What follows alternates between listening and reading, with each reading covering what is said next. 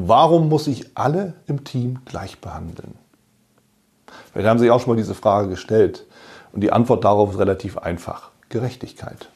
Wir können es natürlich nicht zulassen, dass wir eine Zweiklassengesellschaft auf einmal im Team haben, mit den einen, die irgendwie mehr dürfen als die anderen.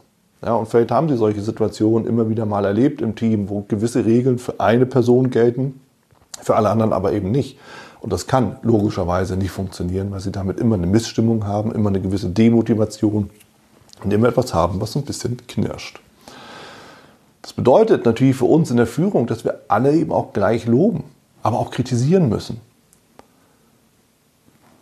Beim Kritischen ist es relativ klar. Ja, wir haben Spielregeln, die Spielregeln haben wir im Regelfall aufgestellt oder das sind so die allgemeinen Spielregeln, die im Unternehmen eben gelten.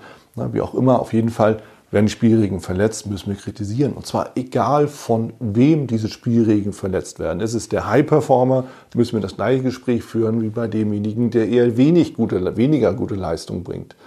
Ja, da gilt gleiches Recht für alle in dem Sinne. Ne? Jeder darf das Kritikgespräch sich dann abholen. Beim Loben müssen wir natürlich auch alle gleich loben von der Intensität, vom Umfang her. Aber wir müssen natürlich eins klar machen, Lob ist immer individuell. Ja? Nicht alle Mitarbeiter haben die gleichen Aufgaben. Nicht alle Mitarbeiter haben das gleiche Level, das gleiche Niveau, auf dem die arbeiten. nicht alle Mitarbeiter haben die gleiche Erfahrung.